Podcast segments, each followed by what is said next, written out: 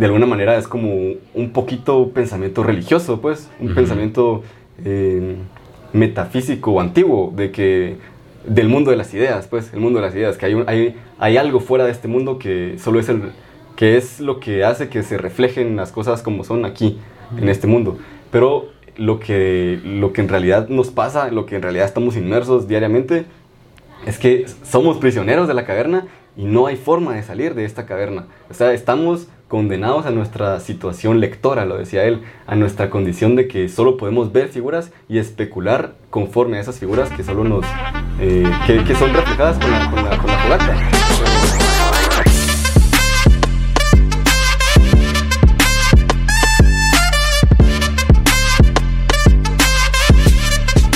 Bueno, bienvenidos a un episodio más de Mentes Diversas. Bueno, no es episodio como todos, es eh, una cápsula, es nuestra segunda cápsula, con la intención de que eh, nos conozcan un poco mejor a los tres y básicamente vamos a estar haciendo una conversación casual entre amigos, eh, como si fuéramos a, a, un cafecito a hablar. Entonces, no sé qué les parece, cómo, cómo, pues la idea es, en este formato. La idea es probar un nuevo formato, la idea es como hacerlo tal vez a veces más amigable con aquella persona que nos está escuchando, que sea más fácil de comprender, que sea más menos técnico, menos... Sí, y la verdad es que eh, las pocas personas que se, nos han acercado para, para eh, hablar sobre el podcast nos han dado buen feedback, creo yo. Entonces queremos agradecerles eh, a, los que, a los que escuchan y por darnos tan buen feedback. Y también pues con, con criterio, ¿verdad? O sea, no solo una crítica Destructiva, destructiva, ajá, sino que sí, en realidad hay una, hay una, hay Mejora, hay una crítica constructiva para que nosotros podamos mejorar y eso de verdad que se aprecia un montón. Entonces, em, sí, lo, que yo he sentido es que últimamente los episodios eh, casi todos han sido muy, muy rápidos, tal vez, como, como muy... Nos centramos en un tema, pero ha sido muy rápido, entonces queremos probar eh, hacer un episodio más, más casual, más tranquilo y a ver qué sale. Sí, así como dice Dani, yo también agradecer pues como que a la audiencia que sí nos ha dado como su feedback, nos han apoyado ahí en los episodios que hemos hecho. ya llevamos ahorita 6, 7 con este que va a ser una cápsula. que va a ser una cápsula, ajá. Y como les decía, igual Dani, las cápsulas son como que para eh, hablar de manera más espontánea, creo yo. O sea, y temas que son importantes, pero hablarlo un poco más informalmente. Creo que también es importante como que no sé, nos conozcan nosotros como somos de verdad y bueno, siempre somos así, pero, pero como que realmente expresar lo que sentimos y como que lo que pensamos sobre ese tema más, más personalmente, creo. Es importante también, ¿no? Sí, como los, los temas que han estado en nuestra cabeza eh, más, más eh, acuciantes, más, no sé Y realmente, si, si, ven este como primer episodio, es su primer acercamiento a este podcast nos interesa saber como que su opinión, porque realmente es un formato nuevo como para también diversificar como la especialidad, porque pues, los capítulos o los episodios son bastante específicos y son como con un propósito específico, con lograr llegar a un tema a las personas, y este realmente es más como si aprenden algo es bueno, si nos conocen un poco más es bueno, si les aburre es bueno y nos ayuda mucho que pues nos digan que más o menos crees para este formato, que siento que es crece mucho adyacente a los episodios tradicionales que tenemos. Sí, si nos están viendo, yo quisiera que se nos pusieran en qué podemos mejorar, creo que nos ayudaría un montón. También. Eh, como que podemos mejorar y lo vamos a tomar muchísimo en cuenta y se los, agradecemos mucho, la verdad.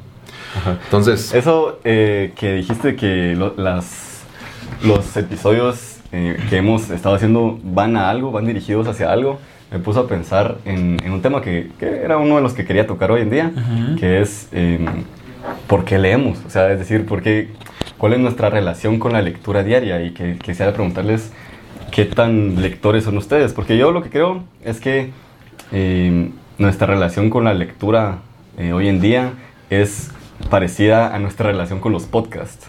O sea, como que escuchamos un podcast y leemos un libro, obviamente porque queremos conocer algo, pero como, que queremos, eh, vamos en busca de un conocimiento que sabemos que no tenemos, pero ya con esa eh, con ese conocimiento predeterminado a priori de que no conocemos un tema. Entonces, de alguna manera, sí vamos con una finalidad hacia los podcasts y hacia la lectura. Entonces, eh, mi visión, eh, acorde a la lectura, al acto de leer, es que no necesariamente es eso. La lectura es una especie de análisis propio, análisis del mundo, y es para conocerte a vos mismo, también la lectura, y, y más que todo eh, la, la, los textos literarios, o sea, no, no, cualquier tipo de lectura, sino la literatura de por sí, la filosofía, sirven para, para conocerte mejor a vos, y mientras te conoces mejor a vos, conoces mejor el mundo, porque eso es un reflejo del mundo. Entonces, no sé qué opinan de esa postura y, y si, si, se consideran lectores o no. En lo personal, yo no me atrevería a decir que soy un lector. La verdad es que no me considero un lector, nunca he sido un lector, pero sí termino leyendo bastante, inintencionalmente. Para mí la lectura sirve como un medio más de los que tenemos de opciones. O sea, y gracias a la tecnología y al mundo en que vivimos, ahora hay muchísimas opciones. Entonces, como que, por ejemplo, te explico un, un ejemplo en la cotidianidad. Ves un post de Instagram, ves un TikTok de un tema. Pues depende de tu algoritmo qué cosas te salgan ahí. Pero a mí me salen como muchas cosas de temas... De ciencias. De ciencias o, o de economía o de filosofía o de algún pensamiento. Y ya de ahí parto a usualmente, pues si ya estás en esas páginas, eh, puedes ver como que anclaje a un canal de YouTube y ya veo un video. Ya son 15 minutos. Y de ahí como que quiero meterme más en el tema. Y así termino leyendo un libro o teniendo un artículo y así vamos como que progresivamente hasta... Pero sí admito que el libro es como el, último peldaño. O sea, si el tema sí me mm, interesó, llego al libro. Si no, pues... es lo más tedioso. Es lo más tedioso, o sea, es lo, más lento. O sea, y en cuestión de... Mm, de esfuerzo es el que más esfuerzo tiene. O sea, no se puede comparar a lo consumible que es los demás medios que se tiene. Y realmente yo soy de pensar que no se puede depreciar los diferentes medios que hay.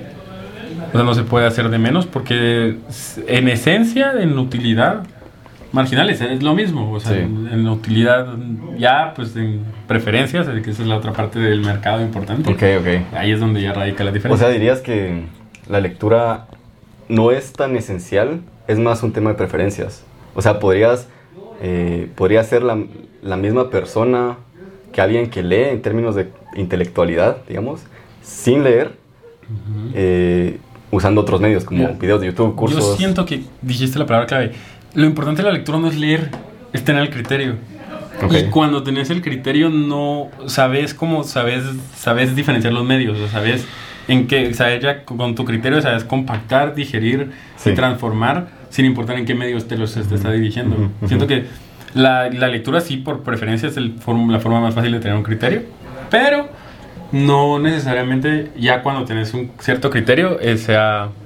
Sí, ok. Como que el, el, la necesidad, por así decirlo. Eh, justamente también con lo que decía Dani, eh, me pareció interesante. Yo, yo como que me, me, metí un poco a investigar científicamente cómo alteraba la lectura como que realmente tu cerebro ah. o la manera en que funcionan los seres humanos. Y encontré una teoría que se llama la teoría de la mente. Entonces, cabal con lo que decías, creo que la lectura te da un panorama mucho más amplio sobre lo que puedes expresar y puedes medir. Decía la teoría de la mente que eh, se refiere a la capacidad de una persona de ver fuera de sí misma. O sea, porque realmente cuando lees, estás viendo lo que el intérprete quiso plasmar en lo que escribió. Entonces te estás como que saliendo fuera de lo que pensás y estás abriéndote a escuchar la opinión de otras personas y escuchar los criterios de otras personas.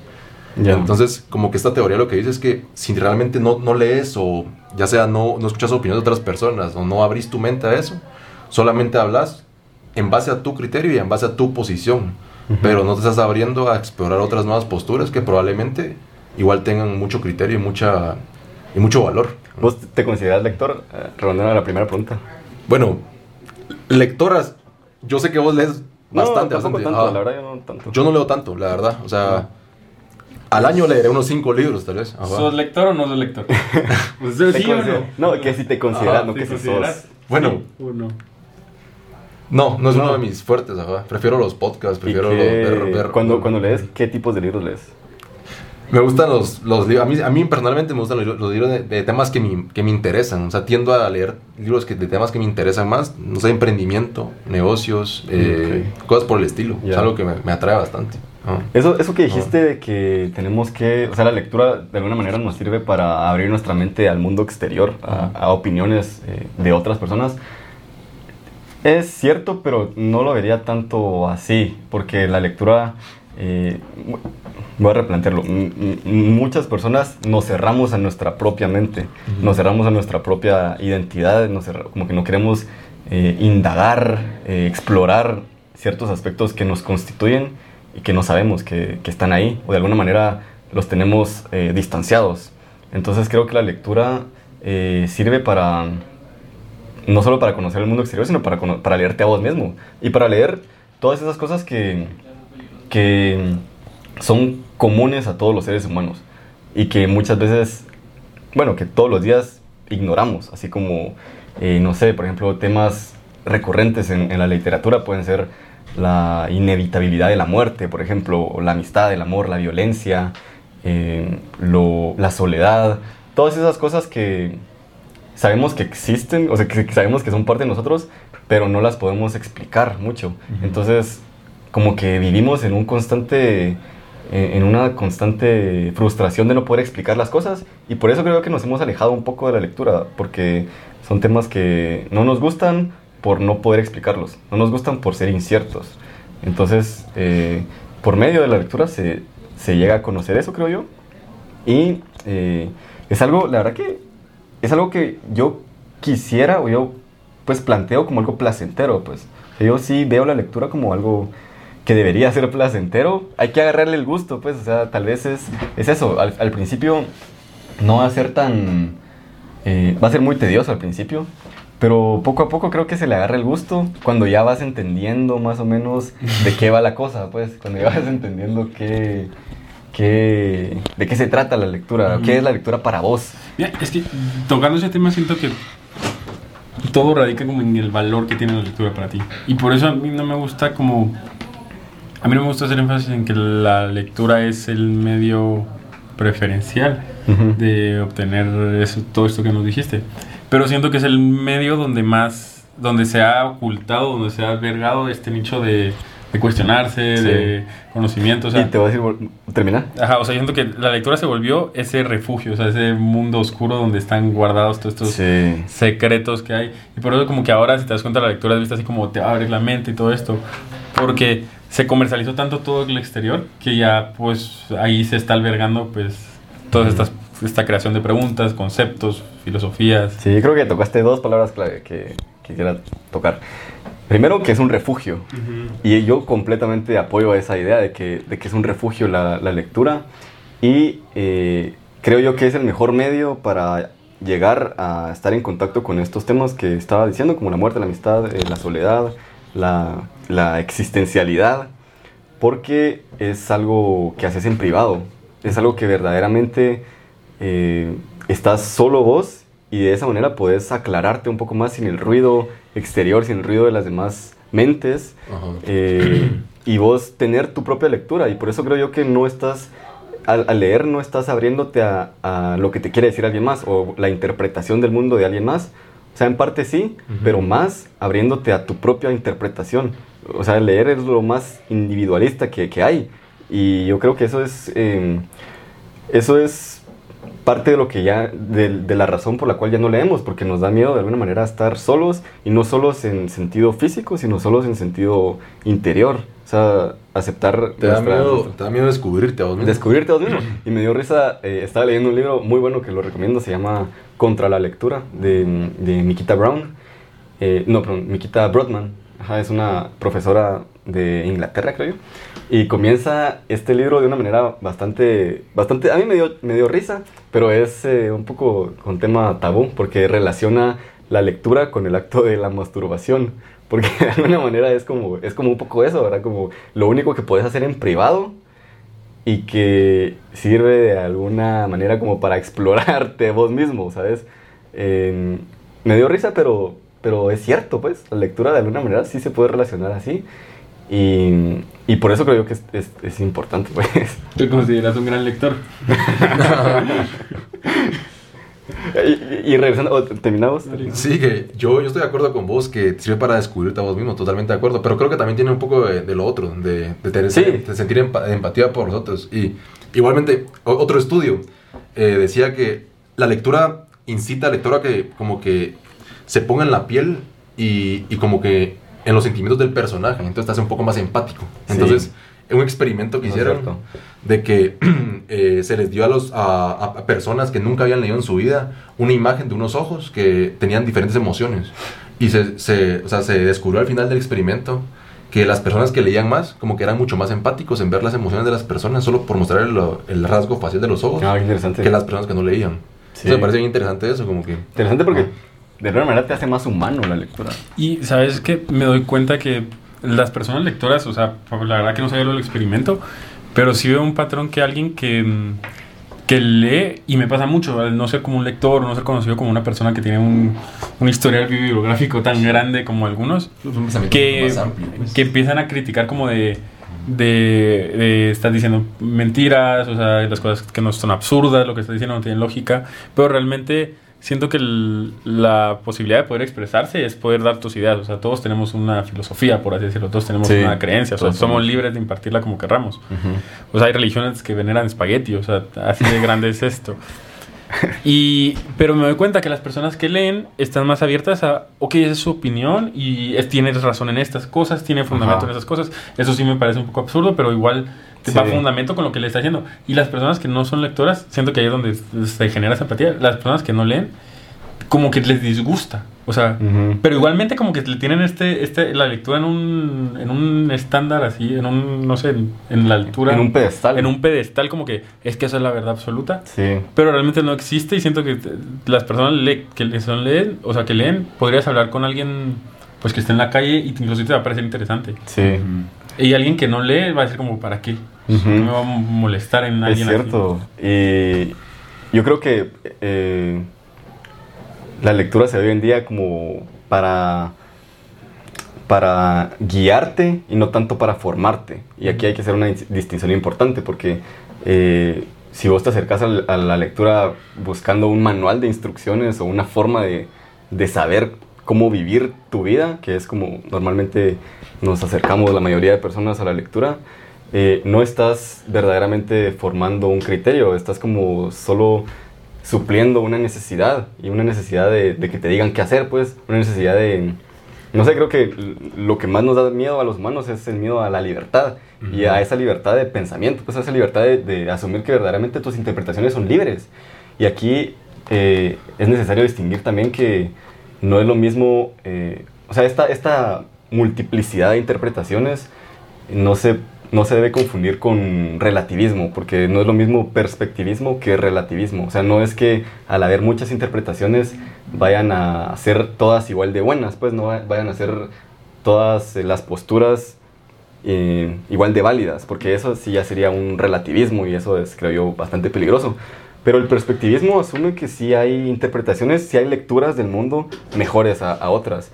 Y por eso sí es importante, de cierta manera, una, una rigurosidad académica, podríamos decir, una, un conocimiento amplio, eh, un criterio amplio también, para poder hacer una lectura del mundo más, eh, más precisa, más certera más válida. Eh, pero tampoco deja de ser también una interpretación, pues es, es, una, es, una, forma de ver el mundo. Yo siempre he pensado eso, cabalmente, y me voy a meter un poco al tema también de la importancia de que es leer para los jóvenes. Entonces, como que en, los, en las escuelas, en los colegios, en las universidades te imponen ciertas lecturas, te dicen tenés que leer esto para tal día, pero realmente si no lees cosas eh, por tu medio externamente, quiera que no, te están autoformando, pues, o sea, te están... Te están guiando. Te están guiando, sí, te están guiando, pero vas a tener el criterio que estás leyendo ahí, pues, o sea, no tienes otro criterio, no tienes otro punto de vista porque no has leído otras cosas, pues, entonces, como que creo que sí la importancia de la juventud de leer lo que, no precisamente lecturas aburridas, sino lo que les gusta a ellos, ver otros puntos de vista para ver que tal vez lo que una institución, lo que una universidad, lo que un colegio te está tratando de mostrar no es la única verdad, pues, o sea, existen miles de argumentos, existen miles de teorías que tal vez pueden recontrarrestar la que te están mostrando y también pueden ser válidas según tu criterio. Pues. sí, ese es un buen tema, ese es un tema, porque por ejemplo, eh, y es una crítica bastante, eh, o sea, como que se ha tomado bastante auge esta crítica de que en los colegios, en primaria o en secundaria, no nos deberían poner a leer El Quijote de la Mancha o, no sé, Edipo Rey o otras obras literarias, eh, obviamente de los clásicos a Dante, pero pero, o sea, no puedes pretender que alguien de primaria o de secundaria incluso vaya a entenderlas o entenderlas en, un, en su trasfondo, en su trasfondo, en lo que... De hecho, hay muchas lecturas que nos pusieron que en esos, en esos tiempos y yo siento que no... Y la verdad es que te pela, en, ese, en, ese, en ese momento te pela. Y a mí me pelaba, pero... Pues y por eso, por eso sí comparto cierta, de cierta manera eso de que deberíamos darle más libertad a los, a los niños y, jóvenes en su juventud temprana que puedan elegir sus propias lecturas, pero también hay un riesgo ahí porque de esta masiva producción actual de libros, o, sea, hay basura, pues. Hay, basura, entonces ese es el riesgo de, leer hoy en día, que eh, puedes estar perdiendo tu tiempo en cosas que no vale la pena leer y estás soterrando esos clásicos, eh, estás soterrando lecturas que verdaderamente vale la pena leerlas eh, por toda esta masiva producción de, de, libros y autores, ¿no? Y no, yo quiero tocar un tema que es realmente en el colegio me pasó que yo no leí la mayoría de los libros, o sea, ya nací en una generación que tenía internet, tenías el acceso a resúmenes Sí, nosotros ya estamos en una generación así, pues yo tampoco. O sea, yo también era mucho de resúmenes. No, no, y, pero estaban pañales. O sea, siento que ahorita sí está mucho más fácil. Hay resúmenes documentales, videos, TikToks, muchas cosas para tener ese libro de 500 páginas en 15 segundos. Y vámonos para hacer un ensayo de 3 páginas. Pero mm, yo siento que algo que descubrí hasta ahorita en la universidad es que también, no sé si están en. O sea, ¿qué opinan de este argumento? Pues que es que la lectura tiene que ir acompañada de discusión. Totalmente. O sea, totalmente. Sí, y, y, mucha gente que se, vuelve mucha lectura tiene como que aislarse y así. Pero igualmente llega un punto en que si no, como es como como estar tomando agua, o sea, la lectura te estás alimentando, te estás alimentando, pero lo tenés que ir a sacar. Sí. Y eso es la discusión, o sea, sin y es algo que pasa en el colegio, en el colegio no tenés voz. Sí, en el colegio, fatal, fatal, porque... Yo no tocando en el colegio, en general en la vida, no, en, muchos lugares no tenés voz, y entonces te piden cumplir con este currículum de consumir todo esto, y no lo puedes sacar porque no tiene... Sí. Entonces, si no va de la mano, o sea, si no tenés consumo positivo pero si tampoco lo tenés como sacarlo, siento que nunca vas a... Es el, y es el problema de que no se le encuentra el atractivo. ¿Y sabes cuál es el problema de los resúmenes? Que ah, un, libro no está hecho para leerlo en su literalidad. Y los resúmenes lo, lo que te dan es una literalidad comprimida, pues. O sea, vas a leer el Quijote y vas a leer todo lo que pasa en el orden cronológico, en, el, en la literalidad del texto, pero no, no te están dando chance, o bueno, en este caso serían vos mismo, no te estás dando el chance de verle eh, un significado propio, un significado único eh, que representa para vos, obviamente tomando en cuenta el contexto en donde fue escrito el libro, pero cómo eso es válido, cómo eso se aplica hoy en día y cómo todas esas cosas que conforman la condición humana siguen teniendo validez en todo tiempo y lugar. O sea, es, algo que, que, sigue siendo parte de nosotros y que a medida, a, medida que pasa el tiempo lo vamos ignorando, creo yo. Y no sé si te pasó que realmente a mí en el colegio me enseñaron a hacer un ensayo. Básicamente era otro resumen del Otro resumen, ajá. Y, no sé si les pasó cuando llegaron aquí y recibieron su primera clase de filosofía, que vino y dijo, yo no quiero que me cuenten el libro. Ya lo leí miles de veces para esa clase. Ya sé lo que pasa. Ya sé lo que pasa. Quiero que me den su opinión. Y entonces ahí es cuando te empezás a preguntar, madre, o sea, que, que lo voy o sea, y que y, realmente te digo que entregar algo bueno hasta ahorita, cuatro años después, pero realmente que te hagan cuestionar, o sea, que, que tengas esa opción de yo creo que discutir un tema. Si en el colegio logran que el estudiante se enamore de la lectura, eventualmente va a llegar a esos textos, va a llegar a, leer a Dostoyevsky, a leer a Dante, a leer a Tolstoy, a leer a todos los grandes, pues eventualmente va a llegar y le va a ver el, valor. Eso es lo que quería mencionar, que puede ser que, y un colegio, me, me contó alguien de un colegio en Guatemala que lo que hacía era que a los primeros 20 minutos de la clase le decía cabalmente a sus alumnos, bueno, ustedes pueden agarrar cualquier libro que a ustedes les guste y en, estos 20 minutos es para leerlo, o sea, el que a ustedes les guste, o sea, el que a ustedes les atraiga. Entonces, si bien es cierto que pueden caer en esos libros que tal vez son basura, que son libros que solo son puro populismo, no sé cómo llamarla eso, que solamente quieren atraer al lector por medio de los títulos. Entretenimiento. Sí, entretenimiento. Eh, y hay de negocios hay miles de esos, pues, o sea, de todas las ramas, creo yo. Pues, Vende humos. Ajá, cabal. Entonces, yo, yo creo que eh, si el lector realmente le, gusta leer y tiene ese hábito, eh, tarde o temprano va a llegar a, las lecturas más como que serias, ajá, críticas, porque es como en la vida, pues, o sea, empezás como que no sabiendo nada, experimentando en cosas que realmente tal vez no valen para nada la pena y después como vas diciendo, ah, esto creo que es un punto más crítico, creo que es un punto más, sí. más serio. Ajá. Yo estaba en ese colegio. ¿Ah, sí? y realmente sí se notaba que la mayoría el, chute y la cosa es que eh, sí, caía, sí se caía mucho en, lectura comercial, pues, o sea, el señor, se sobraban El Señor de los Anillos, Percy Jackson, Harry Potter, After. Bueno, pero esos son. Yo creo que lo vi. Son buenos, son buenos, son buenos. No, no, no. Ah, entonces no sé, ¿viste? Pero desde leíamos 20 minutos al día. Y en lo personal, a mí no me gusta leer. Y me sacaron de la clase. No, por no leer. Por no leer, o sea, yo no podía estar en la clase los 20 minutos. Ah, y entonces, pero a mí me abrió mucho porque según yo solo ese tipo de lecturas existían. Y yo realmente no sabía como que lo, o sea, sí sabía, pero como que lo ignoras, o sea, realmente no sabes como lo amplio que es. Y entonces me acuerdo que me mandaron a la dirección y tenía que leer como ya castigado. Ah, la no. Y, pero como me mandaron con la psicóloga porque no está el director casualmente ese día, el libro que me asignaron era sexualidad. No sé qué tan correcto, eh, éticamente correcto era eso, pues, porque era un niño, pero... ¿Cuántos años tenías? Como 16.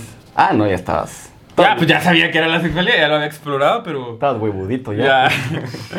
no, y. acá aprovechamos. Siento que esa fue la primera vez que aprendes a, aprendí realmente a ver como el trasfondo, o sea, qué me quería decir y cómo aplicarlo. Obviamente, algo como. Ah, no. ¿Cómo aplicarlo? No, pero algo, algo que. Pero te entiendo, te entiendo. O sea, lo que me refiero es que pues sí, obviamente la sexualidad es algo tan fácil de aplicar porque lo ves literalmente, o sea, lo puedes tocar. Si tienes alguna curiosidad, te tocas y estás. Sí. Y entonces ahí es cuando siento que fue la primera vez que me abrieron los ojos a decir como, ah, ok. Esto es lectura. O sea, puedo leer algo y puedo verlo, pero pues estas cosas ya están adentro. Ok.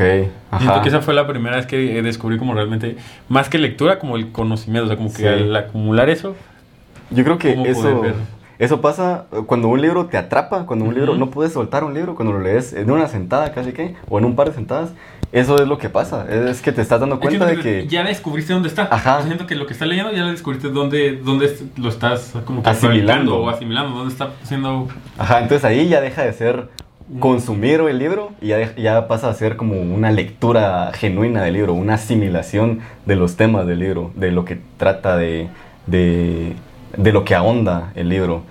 Eh, eso. Ahora, te quiero hacer una pregunta. O sea, ¿vos pensás que como que los libros, quiera que no se van aplicando en tu vida? Como que has aplicado algunas cosas de los libros en tu vida, o sea, indirectamente, pues. ¿Qué has leído? Como que... Mm, ¿De qué manera ha cambiado tu vida? Siendo sincero, obviamente... Ajá, sí, 100% sincero.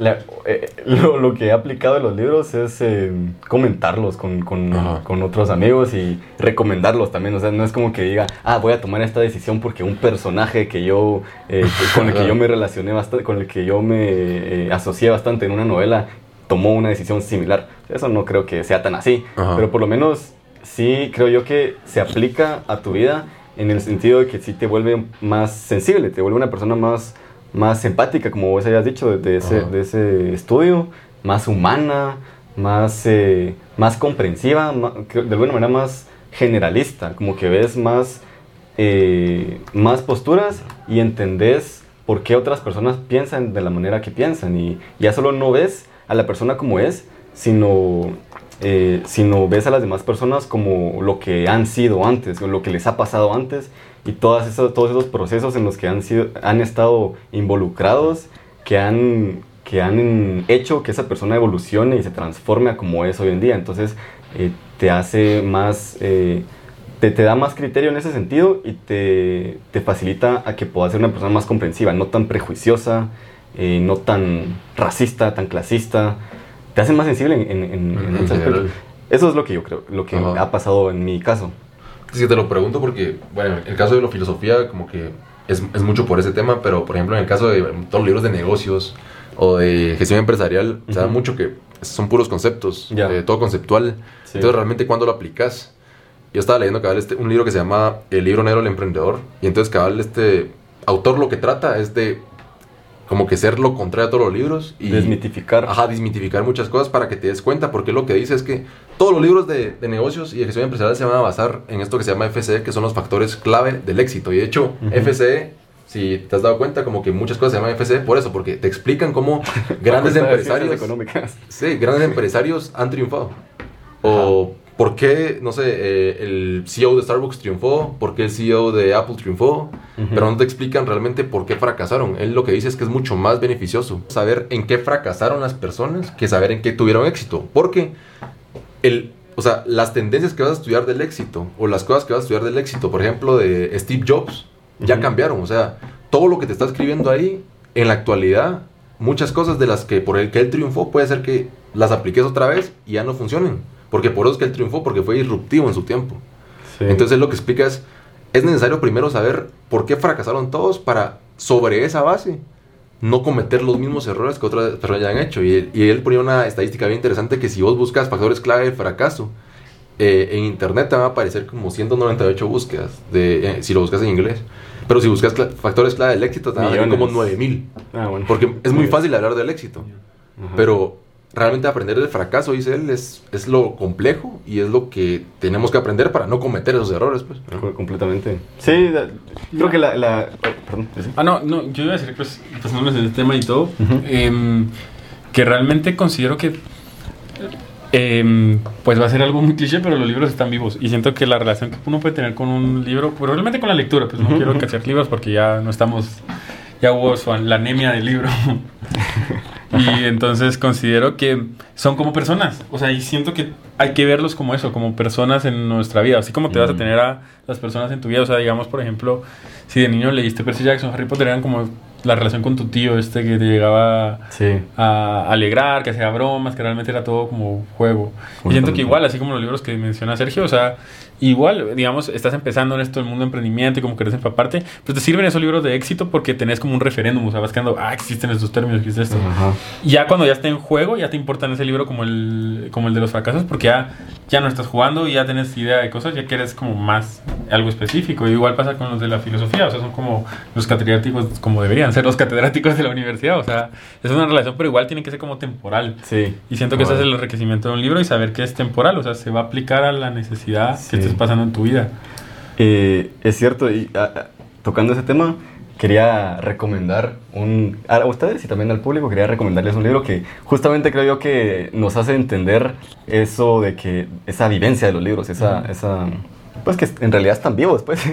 es, es, El Mundo de Sofía, que a usted lo he dicho, El Mundo de Sofía de Justin Garner. Yo lo leí en el colegio, bueno, no lo leí completo, pero me lo pusieron a leer en el colegio, pero fue una lectura bien tediosa, bien aburrida. Pero lo retomé este año, eh, lo volví a abrir, eh, hace un par de meses lo terminé, y justamente habla de esta, te presentan a la, a la personaje principal que se llama Sofía Amundsen, y, después, o sea, vos te relacionas con la, o sea, como que sí asocias cierta, de cierta manera te asocias con, con el personaje, pero te das cuenta que es la historia de una persona dentro de un libro que está en ese libro, o sea, es un libro dentro de un libro, pero Sofía tiene conciencia de esa, de esa noción de que ella solo es un personaje de una novela, que la está leyendo la hija del, del que le manda cartas de filosofía, y, pero ella, ella dice, o sea, yo estoy viva, yo me siento viva. Y Eilde, que es la otra persona que está leyendo la novela, también se asocia con Sofía Amundsen y dice, o sea, o sea siente, siente sentimientos por Sofía, siente eh, empatía, siente tristeza por ella, por lo que le pasa, siente tristeza por el hecho de que ella sabe que es un personaje de una novela y no tiene vida, pero ella, eh, Hilde, la siente como parte de su vida. Entonces creo que eso es la relación que, que tenemos, con lo que se puede adquirir con esos libros. Con esos libros. Eh, cuando leemos, no sé, yo nunca he leído Harry Potter, pero estoy seguro que a muchas personas les pasó pues, que se picaban con esas lecturas y decían, o sea, yo verdaderamente sé que Harry Potter es real, pues, o sea, lo siento. O sea, siento, siento que podría existir. Que podría existir y lo siento como persona, pues, como que ya... se, una relación real. Se rompe de cierta manera ese, esa, esa división entre ficción y realidad. Como que... Ajá, hay un colapso ahí de, de ficción y realidad. Ahora, tocando ese tema y realmente relacionado con todo en general, ¿qué opinan de los medios que hay para la lectura? O más bien, ¿creen que el origen o la base de la lectura solo es el conocimiento? ¿O si tiene la palabra leer, sí significa algo? O sea, si es algo único que no se puede... Quisieras... Como algo así como decir que leer es como comer, o sea, no hay otra forma, o sea, tenés que comer. Aquí me encantó una cosa que, que leí, precisamente, que leí, y es que eh, este, este autor que se llama eh, Joan Carles Melich, que tiene un libro que se llama eh, La sabiduría de lo incierto, él explica esto en, este libro. Dice que en realidad el, el mito fundacional de, nuestras de nuestras civilizaciones, el mito que, que fundó nuestro pensamiento filosófico, metafísico, es em, el mito de la caverna de Platón, que estoy segurísimo que todos lo hemos escuchado en alguna ocasión. Ya lo mencionamos. Ya lo mencionamos en el primer episodio, Pero él dice que en realidad esto es... Em, él no lo ve tan, tan, tan, tan así como es la vida. O sea, este, el mito lo, que plantea es que es un prisionero de la caverna que se escapa de las cadenas y eh, logra ir a un mundo que está fuera de la caverna y logra ver la realidad de las cosas, logra ver las figuras como son, la luz del sol en vez del sol, la, luz de la fogata, y logra desvincularse de esa realidad creada, es solo las sombras. Y entonces él dice que este mito lo que plantea es que lo que es la filosofía, lo que es la lectura, lo que es conocer las cosas, es ese proceso de ir desde la caverna hasta afuera, hasta, hasta el mundo real. Pero lo que estás planteando ahí es que hay una realidad objetiva, hay, hay como un trasfondo. Hay un lugar a donde llegar. Hay un lugar a donde llegar y hay una realidad.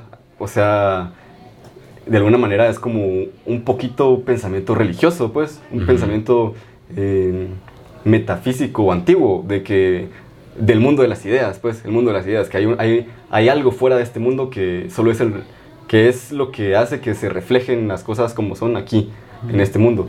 Pero lo que, lo que en realidad nos pasa, lo que en realidad estamos inmersos diariamente, es que somos prisioneros de la caverna y no hay forma de salir de esta caverna. O sea, estamos condenados a nuestra situación lectora, lo decía él, a nuestra condición de que solo podemos ver figuras y especular conforme a esas figuras que solo nos... Eh, que, son reflejadas con la, con la, con la fogata. Pero, pero en realidad, regresando un poco, aterrizándolo con tu punto, es que la lectura no solo... O sea, los libros no son el único medio de hacer una lectura, porque puedes hacer una lectura en el propio sentido de la palabra, esa especulación, esa, ese señalamiento de la incertidumbre por medio de otras cosas, como las conversaciones, como meditar, así como vos solito, vos en tu, en tu mundo interior, en tu cabeza, ponerte a pensar en las cosas, conocer otras, otras ideas, cosas que no conocías antes, pero darles una interpretación propia por medio de todas esas cosas. Entonces yo creo que, que sí, siempre, o sea, siempre vamos a estar condenados a, la lectura.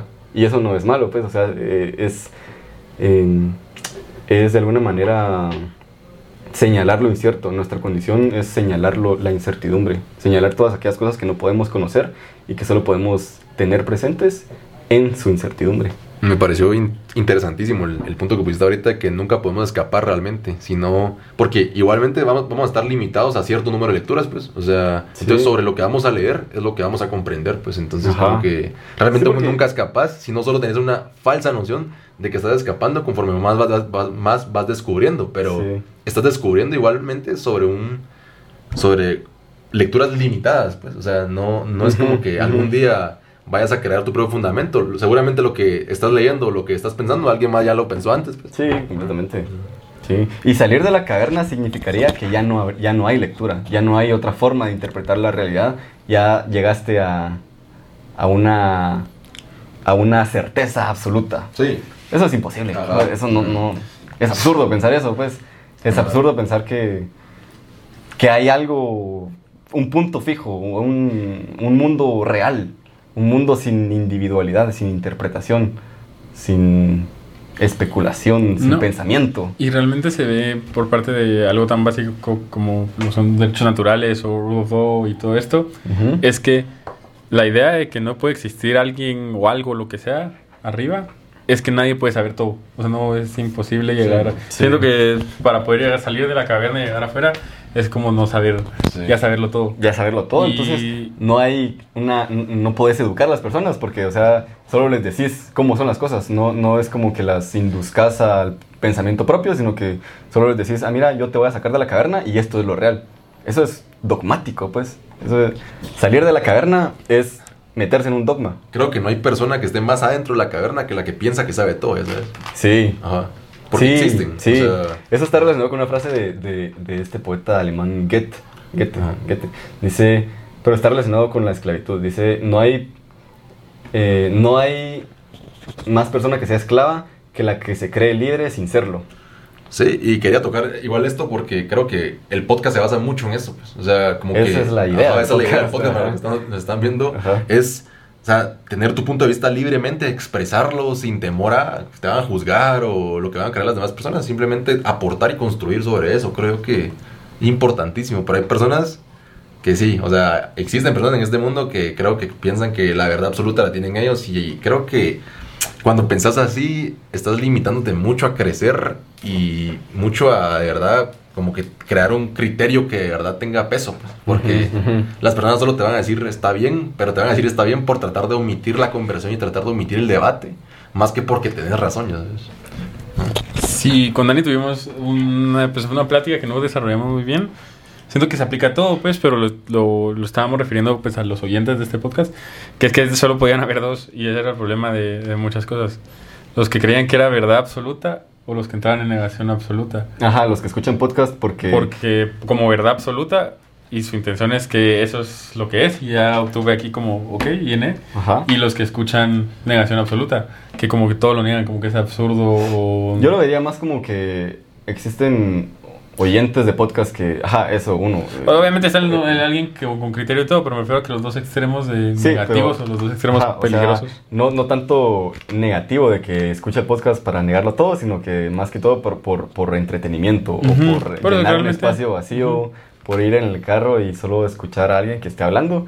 Y tampoco quisiéramos que, no, que se nos tome tan así, pues, o sea, la, la idea es que que de alguna manera se induzcan en el pensamiento, en la, en la plática, en estas en estas cuestiones que nos estamos planteando, que, que es frustrante, pero no podemos resolverlas, pues por más que sea frustrante no puedo resolver ciertas, ciertas problemáticas, eh, creo que es, siempre es bueno tocarlas, siempre es bueno tocarlas y especular eh, conforme y a realmente siempre vamos a tender a, a, depender del contexto, estar en uno de los dos lados. Yo siento que todos somos culpables de, en algún punto estamos, y lo hicimos, le devolvieron la broma justamente ayer de decir como de, de Axio C y no sé qué, y lo que lo, de prender el horno.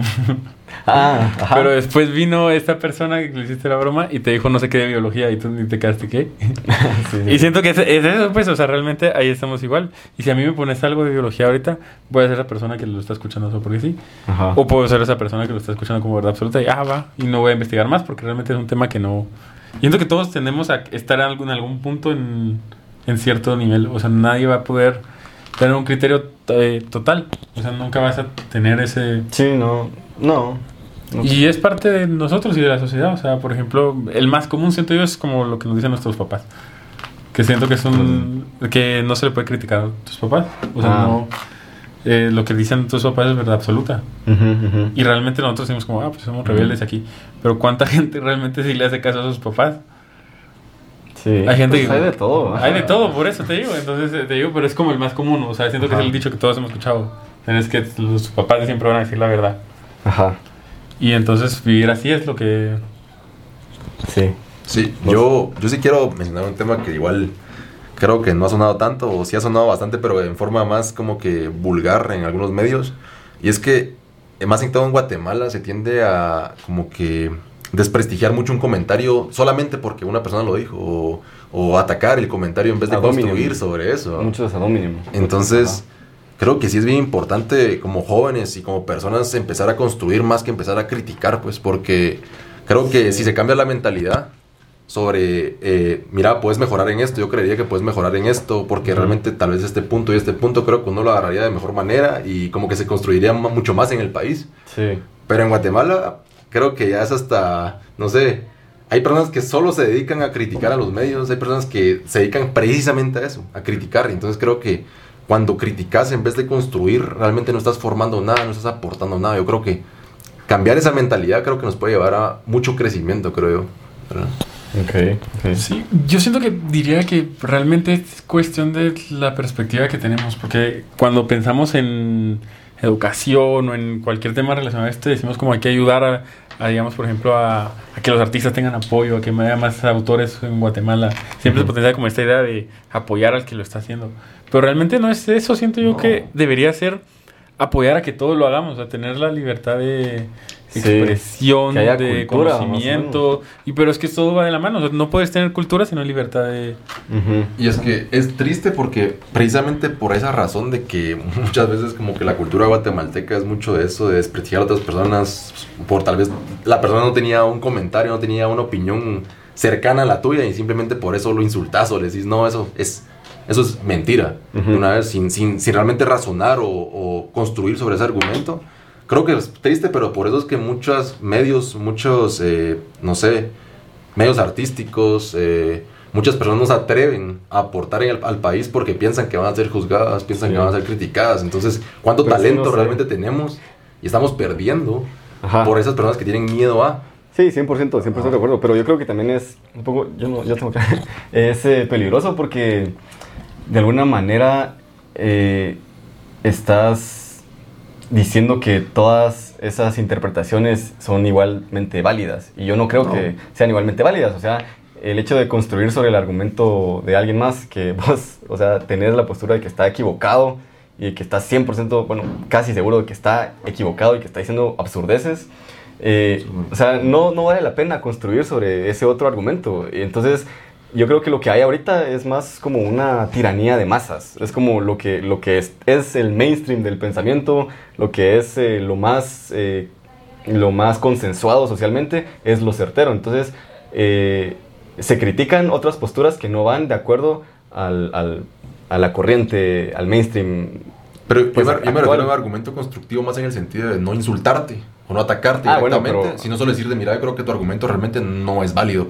O sea, de una manera correcta, una manera Sí, porque definitivamente no creo que se pueda construir sobre los argumentos de cualquier persona. Sí, pues. no, no, no. Pero yo me refiero más a eso. O sea, ser educado, pues. O sea, eh, decirte, bueno, mira, yo de verdad no estoy de acuerdo en tu argumento por tal y tal cosa. Sí, Entonces, más conversación. sí. Lo que falta es conversación, creo yo. Más debate. Sí, eh, debate, exacto. Debate y en el, en el sentido de lo que significa debate, no una pelea de argumentos. Sí, O sea, vos tenés un que teatro, pues, como los que hay. Exactamente, esa es la palabra. Teatro, un teatro, es para entretener a las personas. Ajá. Vos tenés que entrar a un debate dispuesto a cambiar de opinión también. Eso es, es así. Es una un debate es una conversación, un debate no es una pelea. Se apagó mi teléfono. ah, bueno. Ya no vimos los comentarios del live, pero... Pero realmente lo que queríamos, siento que siempre podemos seguir hablando, pero ahora creo que queríamos comentar nuestra ciudad del conocimiento y lo que es la lectura, incentivar no solo la lectura, sino el desarrollo de criterio en cualquier medio. Sí, eso es lo que falta, porque libros, no se van a acabar los libros. no, o sea, libros y dejar los libros. Yo sí soy consciente, yo sí yo considero que el formato del podcast, el formato de libros, documentales y todo esto ayudan. O sea, siento que, y te voy a decir de esta forma, a mí no me gusta tanto leer, pero a la larga siempre vas a caer en el libro porque es como el... El libro es la versión completa, o sea, el libro es el pedazo del pastel, el, pastel entero. y consumir que un audiolibro, que un podcast, que un documental, es como que un pedazo. Y si te gusta el pastel, tarde o temprano te lo vas a terminar comiendo todo. O sea, vas a llegar al, al, pedazo entero. Creo que puede ser un medio el podcast para leer el libro, ¿sabes? Sí. No, o sea, ya sea medio el podcast o lo que sea, siento que y eso es como que realmente para poder llegar a. ¿Considerarías el libro como un fin o un medio? Yo considero que el libro sería Hmm. Es que está difícil. depende del. mira, la verdad es que no. Depende, del punto de vista que los. Es que, y depende del libro, porque hay. estamos, hablando muy general, tal vez. Sí. Ajá. Eh, pongamos. ¿Para qué? No, no sé, tal vez. Eh, libros informativos, yo los consideraría como un medio. yo diría, más que un medio, yo diría que todos los libros son una transición. Mm, una transformación. Una transformación. O sea, sí. Pero no todos. no, mira, pero, no, pues obviamente no todos. Inclusive yo te, me atrevería a decir que todos. Okay. Porque, y no sé, bueno, no somos lectores comerciales, pero yo sí me di cuenta mucho, por ejemplo. Eh, muchos empezaron en Harry Potter. Terminaron en Percy O sea, como que siempre el libro es tu fin. O sea, terminar el libro es como el fin y no tenés contemplado que sigan, siento yo. O sea, como que no importa qué tipo de lector seas, siempre pensás que el terminar el libro es el fin. Sí, sí, sí. Pero en el punto que lo terminas, se vuelve, se transforma. Y ya tenés como que estás en búsqueda de otra cosa. Yo creo que es cierto. Y se vuelve un medio, pues, realmente, pero... Somos... Eh, el libro es una, es una transformación y ese es el riesgo de la lectura. Por eso el libro, por eso el título de otro libro que me gusta mucho, que se llama Leer es un riesgo, de eh, Alfredo Berardinelli, creo que es el autor. Pero es, eh, leer es un riesgo porque, eh, pongamos el, tema, el, el, ejemplo de un libro de literatura, de, por ejemplo, La Metamorfosis de, de, Kafka. Es decir, vos no podés saber cómo vas a terminar como persona, cómo vas a, cómo vas a ser después de leerlo. Y estás asumiendo el riesgo de, de que te guste o no, de que cambien tus, tus gustos, de que cambie tu forma de ver el mundo, de que cambie tu, no sé, de que entres en una crisis existencial verdaderamente también. Eh, entonces, leer es eso, es, es, lo, que te vaya, lo que te va a transformar. Y parte de transformarse es esa um, imprevisibilidad. Es decir, no, no puedes vos... Eh, saber cómo vas a hacer después de leer ese libro. Entonces lo que pasa con los libros informativos, no sé, libros de tal vez emprendimiento, libros de, de autoayuda, libros de sí, pues más, más de cualquier tema. Más de esa gama, porque no todos los libros de emprendimiento son... Sí. eh, esos de alguna manera vos ya tenés una noción de cómo vas a acabar siendo, vos, vos ya eh, sabes que estás buscando en esos libros. En cambio, en la literatura no, y en la filosofía tampoco. Vos no sabes qué estás buscando en, en, cuando lees esos libros. Y tenés que asumir el riesgo de, de terminar siendo la persona que no, no sabes quién, pues, la persona que sea. Es como eh, explorar, es como meterse en un bosque a explorar y, y no... Y sin tener brújula, pues. Sin tener brújula. No estoy desmilitando tampoco a los libros que son como que informativos. Yo siento que todos van bajo un contexto, o sea, y todos sirven.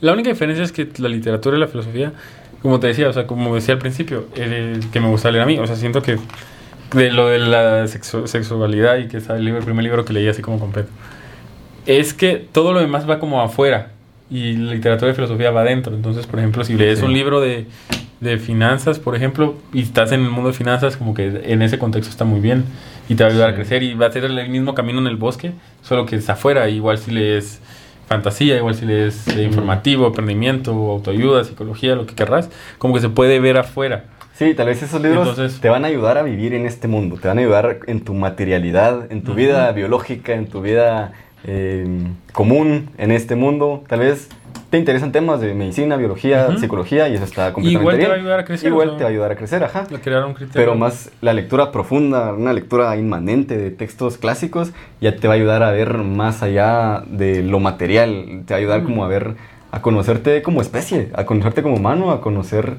eh, no solo vos mismo, sino tener una lectura del mundo también, de, los otros, porque lo que sos vos es un reflejo de lo que es el mundo. Pero realmente, por eso te digo, siento que todo va aprendiendo el contexto, porque por ejemplo, un médico que te, un médico te hace desgracia tu filosofía, porque sabe que, que estás hecho. Por ejemplo, o sea, siento que es algo así como, por ejemplo, es de, básicamente... Eh, Big Bang y Diosito y así, ¿me entendés? O sea, para un médico que vos le vengas con... No, obviamente que a los médicos también les interesa la filosofía, pero digamos, por ejemplo, si te vas a hacer una perspectiva alguien que solo piensa médico y biología, ajá, ajá. es totalmente ilógico y irracional lo que vos estás diciendo. Porque él sabe y ha visto los átomos que vos estás adentro, y ha visto los quarks, y sabe de aquí, y sabe de allá. Entonces, a lo que me refiero es eso. No es que te, desmientas, sino que tenés que unir todos. Y siento que también tienes como, puedes vivir allá, puedes vivir aquí. Entonces como mm, siento que todo va bajo el, el ojo que le estés poniendo. Sí, todo bajo el ojo que le estés poniendo. O sea, como que no, no me gusta acreditar tanto a la literatura y a la filosofía porque también va todo va bajo el contexto. Y siento que pues, te puedes desconectar, o sea, tenés que puedes dedicarte a vivir en ese mundo o en esta amplitud, pero también existe este mundo y existe este mundo y siento que es eh, de complejo de superioridad. No, entendí en qué sentido un médico te, te bota la filosofía o cómo así. No, o sea, en el sentido de. No quiero decir la filosofía porque entras en problemas, porque es, muy grande la filosofía.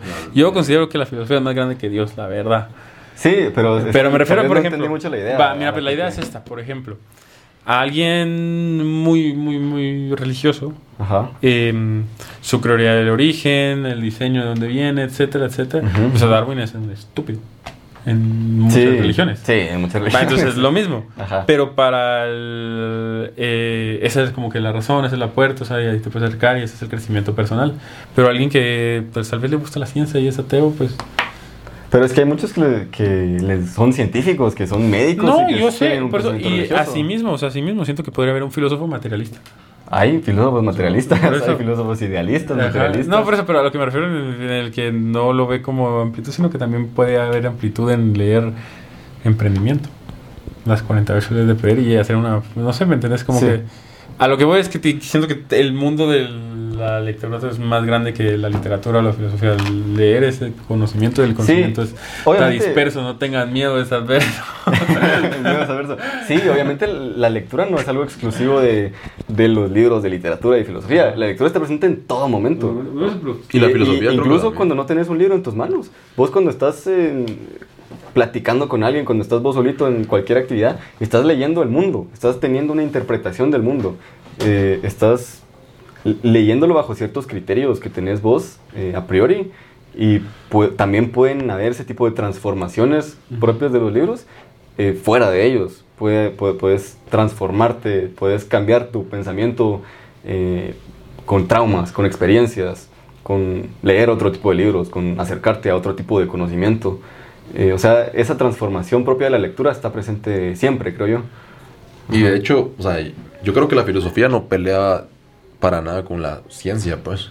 O sea, al contrario, pues. O sea, te hace un poco más abierto y hasta me atrevería a decir algo que va a ser sonar un poco fuerte. Y vos me dirás un poco más de esto, porque has leído mucho más libros de filosofía. Creo que muchos. mucho, la verdad, Creo que muchos filósofos, eh, de hecho, por ese descubrimiento, muchos no son religiosos, pues, realmente. O la, o la religión como la entendemos hoy en Latinoamérica o Centroamérica, ya sabes. ¿No? Sí, sí, tienen tienden a ser menos religiosos. no sé si alguien sabe la, frase que decía que un pensador nace de cualquier religión, pero siempre se va a morir con una. No he escuchado la frase. Hay una frase así que dice que, pero, que realmente que yo le decía a Dani de que mm, la filosofía, la religión, eh, nunca va a pelear con la ciencia porque no son lo mismo. y era la, la, teoría que te daba como un pensamiento de que la filosofía y la religión vienen a explicar ese decimal que la ciencia y la matemática no puede explicar. Porque realmente a pesar de que lo consideramos ciencias exactas, no son exactas. Sí. Pero ¿viene a explicar o viene a señalar? Yo no me atrevería a decir que a explicar. Yo siento que a... A ser evidente. A calmar. A, desocultar. Sí, a, o sea, hacerte consciente de ello y a intentar buscar algo ahí que encaje. O sea, dar tu propia explicación de ello. Y eso se extiende a todo, o sea, ni siquiera la gravedad existe, ahora ni el tiempo existe, ahora hay muchas otras teorías. El tiempo es muy, eh, muy, extraño el tiempo. Y entonces siento que eso es, nunca van a pelear, o sea, la ciencia y lo material nunca va a pelear con... Completamente, ¿no? No, puede, no están en el contrario, por eso digo. no pelean. Pero tampoco se van a crecer entre sí porque puedes vivir en ambas. Sí, o sea, pues, yo creo que un equilibrio, pues. Sí. Pero bueno. ¿Algo más que quieran tocar? Yo, yo quiero tocar, yo quiero decir eh, por favor, lean. No tienen que leer libros grandes, no tienen que leer. Pero instruyanse y desarrollen un criterio. Siento que aprender a tener un criterio, ya sea con la lectura, excelente. Sí, pero si es con este podcast o otros podcasts o videos en YouTube o documentales, desarrollar un criterio y, estamos a tiempo y en un mundo donde es tan posible y tan. Y yo creo que parte fundamental de aprender a leer, porque yo me he cuestionado, ¿verdaderamente sabemos leer o solo sabemos seguir las letras? ¿Eres analfabeta? Puede ser. Hay una frase que no me acuerdo quién la dijo, pero es, es una... Eh, no es una frase. O sea, lo que dice es que quien ha leído eh, La transformación, el libro La transformación de Kafka, y se ha visto el espejo de la misma manera después de haber leído eso, es un, es un analfabeta en el único sentido de la palabra. O sea, alguien que verdaderamente puede leer o sea, si lee a Kafka y se ve al espejo después de leer ese libro, no se va a ver de la misma manera. O sea, va a sentir esa, ese enajenamiento. Se va a sentir un cucarachón. se va a sentir una cucaracha. Eh, se va a sentir ajeno a él mismo. Y, yo creo que eso es, eso es lo bonito de leer. Pero también es un riesgo, pues. Pero la vida es un riesgo. Es un riesgo. La vida es una droga. Es una droga, sí. Sí, yo igual añadiendo lo que decía Julio, eh, igual, lean, creo que está científicamente comprobado que igual leer como que aumenta tu corteza cerebral, te ayuda a, procesar mejor los pensamientos, eh, tus argumentos, tenés más vocabulario. Y sí creo que más en Latinoamérica se necesita eso, se necesita que las personas eh, defiendan criterios que son formados en base a... ¿sí? Que son formados en base a a fuentes que ellos mismos leyeron, que con, las que ellos se identificaron y no que nos autoeduquen. Cabal. Sí, completamente de acuerdo. como, decía, yo creo que en Latinoamérica es, es, preciso y es necesario que los jóvenes y, las personas que realmente están tomando los, los puestos, que están tomando las oportunidades ahorita, que están como que siendo influyentes, pues como que tengan ese criterio, ese punto de vista y que no sean autoeducados por un sistema que tal vez te quiere imponer ciertos pensamientos. Creo que lo importante es crecer, estar abiertos a, todo tipo de criterios, todo tipo de puntos de vista y, construir sobre eso al final de cuentas, pero teniendo un punto de vista más amplio, que creo que te lo da la lectura, no solamente el tuyo. Ah, solo lo, que ya no dije, que cabal dije que es, es importante para aprender a leer, eh, es que tenemos que hacerlo con calma. Tenemos que, hacer, tenemos que aprender a ser pacientes y tenemos que leer detenidamente. Y no necesariamente leer lento. O sea, no, no me refiero a, a, esa actividad de la lentitud de la lectura, sino leer pensando en cada frase, teniendo en cuenta que todo está ahí por algo, el, autor lo puso ahí por algo, y estando como que no, no, tener esa prisa de ya quiero terminar este libro porque quiero leer otro. Eso creo que ¿Cuál es la prisa? inhibe nuestra, nuestra, nuestra concentración. Y cabal, no hay prisa de nada, no, no, no tenemos que tener, no tenemos que vivir en esa prisa. Em, eso era lo que quería decir. Sí, pues yo invito a todos a que se instruyan, aprendan. Si es mediante lectura, lean. Por favor, dejen de poner ese reto de 10 páginas diarias porque eso, eso, es muy malo. Esos retos de que este año leo 40 libros. No, hombre, lee el mismo si querés, lee el mismo cada, mes. Sí, esa gente que dice, hoy mi meta es leer 30 libros este año. O sea, hombre, ¿por, qué, ¿por qué tenés pues que...? podés leer 30 libros, podés leer 30 libros. Pero... A lo que, Pero que no sea tu meta, pues. que, no sea tu meta. que tu meta sea más crecer con, e, con eso, algo así, ¿no? Y así que no necesitan leer 30 libros para cambiar al mundo. Pero sí necesitan pero, sí, 30 minutos de su día para ponerse a pensar en qué leyeron. Sí, completamente. Así que... Y conforme a esto, solo quiero cerrar diciendo que también aparte de leer, y creo que todo va de acuerdo con esto, conocerse a ustedes mismos, tomar un tiempo, tal vez en el día, para, no sé, pensar en cómo está su vida, cómo se sienten ustedes mismos, creo que es bien importante y creo que va de acuerdo un poco de cómo te vas autodescubriendo, cómo vas realmente creciendo tú mismo, pero sí tomarte ese tiempo porque no nos lo tomamos, o sea, nunca lo hacemos, nunca nos paramos nosotros a ver, bueno, realmente me gusta lo que estoy haciendo o cosas así, y creo que la lectura es mucho de eso, de autodescubrirte. Dos cosas para cerrar. Eh, que este es el quinto cierre, entonces dale. no tenemos, tampoco tenemos que apresurarnos a cerrar. no, tenemos que. La primera cosa ya se me olvidó. Déjame cierro por sexta vez yo. Sí, bueno, pero la segunda era relacionada con eso. Yo creo que hay tres fases de lectura, tres, tres tipos de lectura y, así en este orden. Primero, cuando nos acercamos a un, cuando nos acercamos a un libro, eh, leemos para desensimismarnos, para, para, para salir fuera de nosotros mismos, para encontrar otra cosa en los libros, para, para encontrarnos tal vez en los libros. Eh, después de esa lectura eh, tercera hacia el libro, ya viene una lectura interior, una lectura propia, así, un psico, autopsicoanálisis se podría decir, eh, un análisis con criterio y, explorando tu mente. Y después viene una lectura del mundo, una lectura de, de ya cómo, cómo es tu relación con los demás, cómo es tu relación en tu día a día, eh, cómo es esa parte más holística de tu vida. Eh, después de haber pasado esas otras dos fases de la lectura. Y por eso, por eso es importante hacerlo, pues, que la lectura sea privada. Por eso es lo bonito de la lectura, que sea privada, porque, porque esa es la única forma en donde puedes eh, encontrar alguna manera, de alguna manera una identidad. Una identidad. Entonces, esa era la otra cosa que iba a decir. La primera se me olvidó. ¿Qué estabas diciendo antes? ¿Vos qué dijiste? Gracias por estar escuchando Mentes Diversas. En serio agradecemos mucho su tiempo. El que haya llegado hasta aquí, creo que es de los episodios más largos que hemos grabado. No, llevamos como una hora ahí. Una hora llevamos. Y, pero se sintió muy bonito y se sintió que podría seguirse ampliando. Pero realmente creo que lo importante de esto es que más que la plática y que se lleven algo y nosotros nos llevemos algo, es pues recordando que era probar este formato y ver si es agradable. Ya me acordé lo que iba a decir. ¿Qué ibas a decir? que, que cuesta cuesta ser pacientes, cuesta, cuesta leer y no estar pensando en lo que vas a hacer después o en lo que vas a, o en lo que querés leer después, porque mientras más te acercas, creo yo, a, a, las lecturas, a las distintas lecturas, más te vas dando cuenta de que hay demasiado, que hay, hay mucho por leer y, y de alguna manera sí te agobia eso. A mí me pasó y estoy seguro que a muchos también les ha pasado que ven tanto y dicen, o sea, yo quiero leerlo todo, pues yo, y no porque quiero eh, parecer más culto, más erudito ante los demás, sino porque genuinamente quiero leerlo todo. Y eso también es peligroso, creo yo que no, no ayuda mucho. Eh, hay que aprender a concentrarse y por eso hay que aprender a, ser pacientes en, cada lectura y a ser críticos en cada frase. Y pero, o sea, es, es agobiante porque tenemos prisa, no tenemos prisa. No tenemos prisa. No tenemos prisa. Yo estoy admirando, estoy pacientemente escuchando qué me estás diciendo. ok, ok.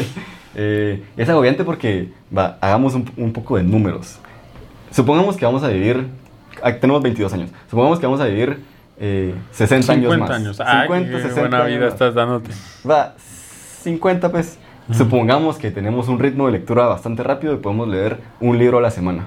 Uh en todo el año, 52. 52 semanas, más o menos podríamos leer unos 3.000, 3.100, 3.200 libros en toda nuestra vida, en lo que resta de nuestra vida. No es ni mierda, no es nada. O sea, por eso es lo importante de elegir bien las lecturas. Y si no te está gustando un libro, no lo termines por tarea, pues, no lo termines solo porque, porque me, me propuse... No, ni eso lo vale, ni eso lo vale. No leas. No leas. Sí, pero cuando te das cuenta de eso es como que, pucha, o sea, tengo que elegir, elegir con bastante criterio qué voy a leer y qué quiero leer y en qué, en qué me va a aportar, porque solo puedo leer 3.200 libros en toda mi vida. sí. Y eso es eso asusta. Qué horrible suena. Racionalizarlo de esa manera. Qué horrible suena ese número. Asusta. Los dejamos con esa cifra. O sea, no vas a poder leer todo lo que ves en, en Sofos. Toda, toda la biblioteca no la vas a poder leer en tu vida. O sea, Bill Gates se está mamando con su biblioteca. Probablemente se está mamando. No, o sea, hay quienes pueden tener un ritmo de lectura mucho más rápido, pero no sé qué tanto eh, subtraigan de cada lectura, pues. Sí, siento que es dedicarle, escoger, siento que es de escoger, siento que ahí está hablaste una palabra clave que es escoger realmente qué te está creciendo. O sea, no podemos escoger todo, no podemos crecer en todo, no podemos no existe un superhumano capaz de tener todo el conocimiento. Entonces, siento que es escoger realmente el contexto y eso va de la mano de tener un buen criterio, el contexto, la razón y tener una causa. Tener una causa. Sí. Bueno, por mi parte eso sería, eso sería todo. Eh, ¿Ustedes ya cerraron? Yo estoy. Entonces ahí los, los dejamos con esas inquietudes y con las, con las ganas de leer, que creo que eso es lo más... Y realmente, yo solo quería proponer algo por último, más que por el tema para nuestra audiencia, es que si llegaron hasta aquí, em, que mandaran un mensaje o quisieran algo para ver cuántas personas... No, yo sé que se puede aquí, sabes que la primera es que la primera persona que escuche esto y llegó hasta, aquí, ¿qué le damos? Algo, pues no sale en el episodio. un sticker. Un sticker y una dona, una dona, le vamos a dar una dona. Ah, un sticker y una dona y un café. Donde viva. Ajá. o sea, que sea un poco más cerca, mejor, pero. Donde vive, no, si vives en China, yo te la voy a Algo hacemos, algo hacemos. Algo hacemos. Pero la primera persona que escuche esto y que nos mande un mensaje en Instagram y que llegue hasta aquí, se gana eso. O que nos vean los pasillos de la universidad. Sí, no lo puedes decir. Mi dona. Me parece. Así que no, mi dona, ajá, solo así, mi dona. Nos señalan, dice mi dona. Sí. Gracias. Gracias. Muchas gracias. Gracias. Nos vemos en el siguiente episodio. Gracias por ver esta cápsula.